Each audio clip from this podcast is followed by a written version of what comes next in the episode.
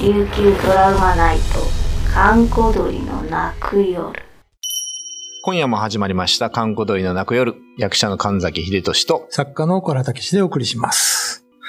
そういえばですね、はい。あの、京塚ってうん。聞いたことありますよね。はいはいはい。浦よく添へ。えー、よく行きますよ、あそこら辺は。はい以前にあの、ちょっと、地震が起きたら、うん何と唱えるかという話をしたと思うんですけど、覚えてますあーありましたね。はいはい。な、なんだっけ。なんだ超地下、超地下って。あああ、はいはい、当時か、当時かれは、京塚、京塚って言ってですね。うん。で、それは、なぜかというと、京塚に地震が起きない。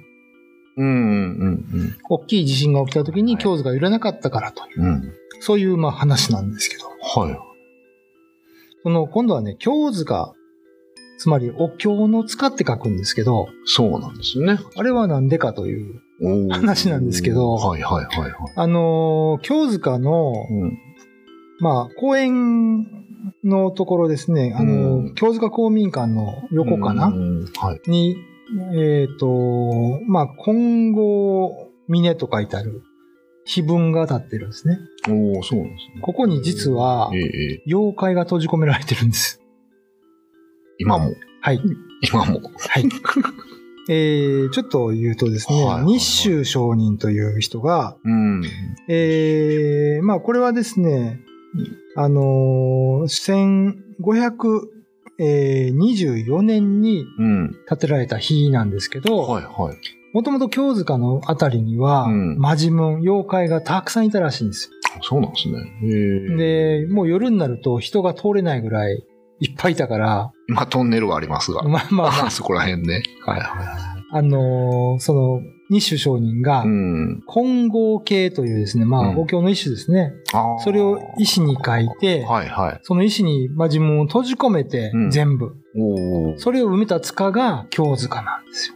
へえ、そうなんですね。混合ってことはあれですか空海ですか真言宗真言宗でしょうね。真言密教だと思うんですけど。真言で密教ですね。へえ、そう。その、まあ、塚が今も残っててう、ん。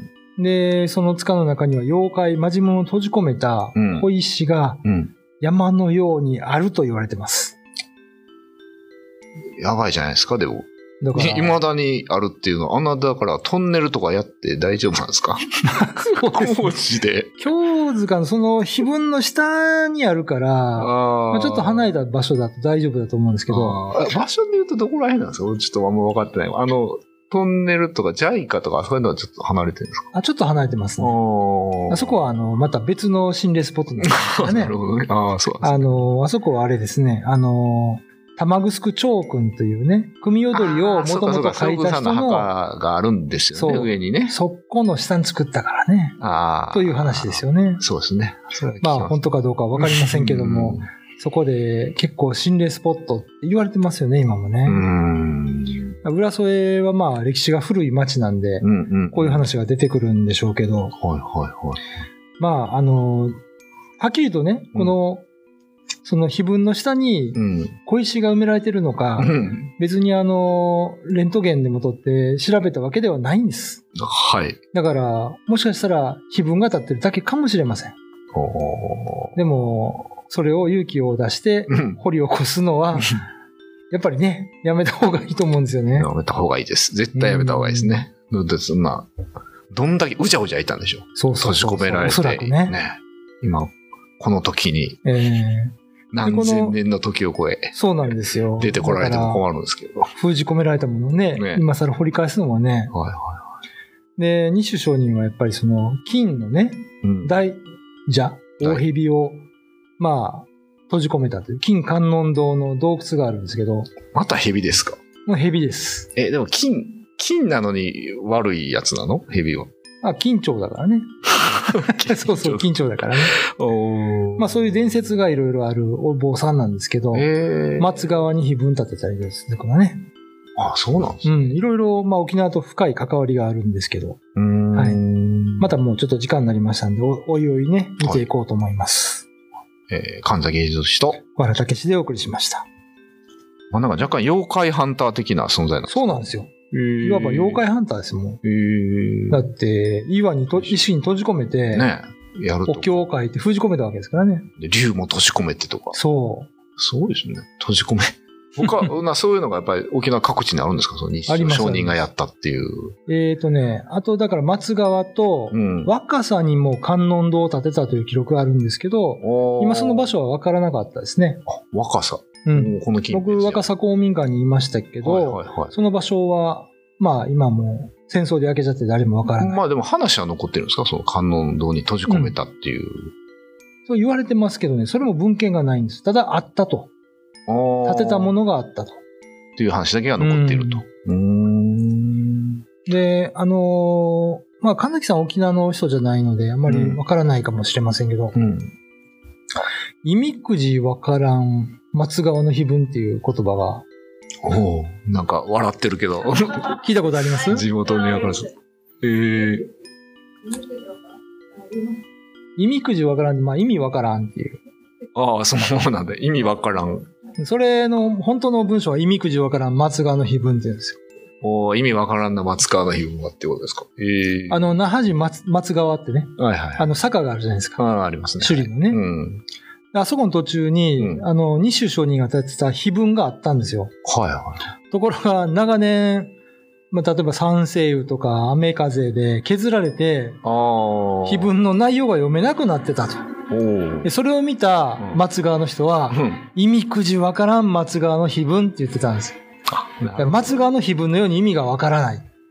というふうに使われて、ああ、だからそういう言い回しなのそうお前の言うことはみたいな。そうそうそう意味くじわからん松川の日分だみたいな。だから今、昔はね、その意味くじわからん松川の碑文までが一つの文章だったんだけど、う松川の碑文が取れて、ん。うん。みんな意味くじわからんって言ってるんですよ。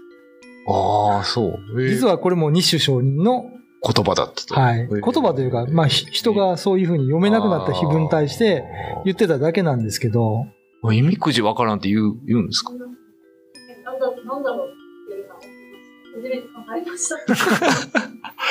でこ、の松川の碑文も今ないんですよ。あどこ行ったかないん行だね方不明。えー、大大丈夫ですかそれって、あ、非分だから必ず何かが閉じ込められてるってわいけやでもない。、そこにも閉じ込められてたって話があるんですよ。あららら。まあ多分、あの、ちゃんとした市町村市編集者とかは否定すると思うんですけど、そんはいなアホなっつってうね、ん。うんまあ噂レベルですけど、うん。松川にもそういう、まあ閉じ込められてたものがあって、ええもう壊されちゃったかうら、ん。今それがいっぱい出てるみたいなね。おーで、まあこれ、あ、まあ一説ですけど、やっぱり松川は肌に合わないって言って、うん住まない方もいたりしてね。まあでもそんなこと言ったら沖縄全土そうなんですけど、あーまあね、なんか人にね、よって、うん合う土地合わない土地ってあるみたいですからね、そみうんそなうそうそね。うええ沖縄ってやっぱりその、土地と深い関わりがありますうかんうら、んあのーまあお墓であった土地とかね、うん。うん。なんかそういうのはやっぱ嫌う傾向がありますね。土地が悪いってよく言うんですけど、はいはいはまあ、あのーそうなんですよ。意味くじわからんっていうの意は味く、じやわかっぱらんりこれも二種商人の関わってる、関わってたことなんです ね。い。なるほどね。だから、結構ね、この人の伝承とか各地に残ってて、へえ。まあ、どこまで信じていいのかわからないような伝承もあるんです けでもまあ、金の蛇とか面白いですよね。ど、そうですうね。ん金の観音堂のちょうど向かって左側にね、洞窟があって、うーん。まあ、誰でも降りていけますから、い一度見に行ったら面白いかもしれないですね。そこの碑文は読める。そこは碑文はなかったですね。あ、それは碑文なうい。ん。おーで、この二種商人、沖縄にどうやって来たかって言ったら、うん。不堕落都会で来たって言われてるんですけど、ああ、はいはい、はい。あ、の、和歌山とかね、うん、から京都の桂川でもあったみたいですけどう、ん。船に僧侶を閉じ込めはて、いはい3日分の食料しか渡さず、あの、周囲にこう、鳥を立ててね、うん釘で打ち付けるんです。出れないようにして。それはで、い西西方浄土って言って西の方の、うんうん。まあ、パラダイスに行けると信じたお坊さんがう、ん。続々と身投げするように こう、船で出てるわけですよね。そんな3日分の食料で黒潮に乗ったら、うん。どこに行けるかって限られてるじゃないですか。そうっすね。だいたい上の方行くんですけど、日本列島の。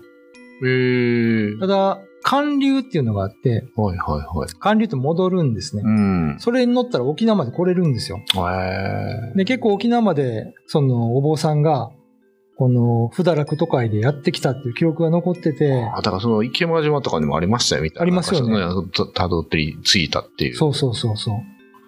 えーまあ、多くは死んでたり、うん。あのーもう上のためにもまう、そねうでしょ、うミイラになってたりとはいかはするんですけど、この日州商人だけは、い。うん。ちゃんと金にたどり着いて、おい。大蛇を封じ込めえの、若さに観音堂立てえの、松川に碑文立てえの、京塚で、こういう碑文を立てて、金剛系で閉じ込めたという。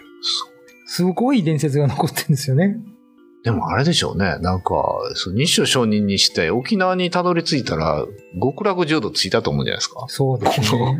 多こ分のあね。ったかくて。うん、でも不思議なんですけど、だから本当3日分の食料しかなかったのに、うん。うん。金にたどり着いて生きてたと。しかもそこからもう大活躍じゃないですか。そうです。いや、もうそ X メンみの、たいなね。もうそこが修行場になってたんですよ。おそらくねあ。のアジャリ修行みたいな感じで。もあ あ。かもしれないですね。う その、たどり着くまでに、あーもう覚醒してたどり着いたという方かもしれないですね。なるほどね。うん。ちなみにあの、この、ふだらく都会でやってきたお坊さんには、大中商人もそうだっていう説があって、うん。大中商人っていうのは、あの、要するに英差を伝えた人として言われてる方なんですけど、あなるほどね。うんまあ、何人かいたんでしょうね、そういう方がね。そうなんでしょううね。んえー僕はでもぜ絶対そんなん嫌ですね。3日分の食料しかないのに、箱の中閉じ込められて船で流されるなんて、死刑でしょ、それ あなた死になさい3日でって言ってるようなもんじゃないですか。これみんな本文信じてたんですかね半分どうなんですか身投げみたいなもんなんですかまあ当時はやっぱり信じたんじゃないですかねお。ー信仰の力というかね。なるほど。見えないものを信じることが信仰ですから、そうですよね。西にね、極楽浄土があると。うん。まあ本当にあの、天国が西にあったのか よくわからないですけど、 まあ興味深い伝説ではありますよね、確かにね。ねまあまあ。まあ僕らも流れ着いたようなもんですけど。そうですね。うん。僕らは別にあの、JAL で来ましちたゃけどんと行きました から、別にあの修行も何もしてそ。ないうそうですね。なんか何も閉じ込められないですけど。僕は花粉症から逃れるために沖縄に来ましたけど、ね、まあ皆さんよろしくお願いはい、しよます。ろしくお願いします。えー神崎仁と。小原武史でお送りしました。 YouTube のチャンネル登録高評価 Twitter のフォローよろしくお願いしますポッドキャストも配信中詳しくは概要欄まで。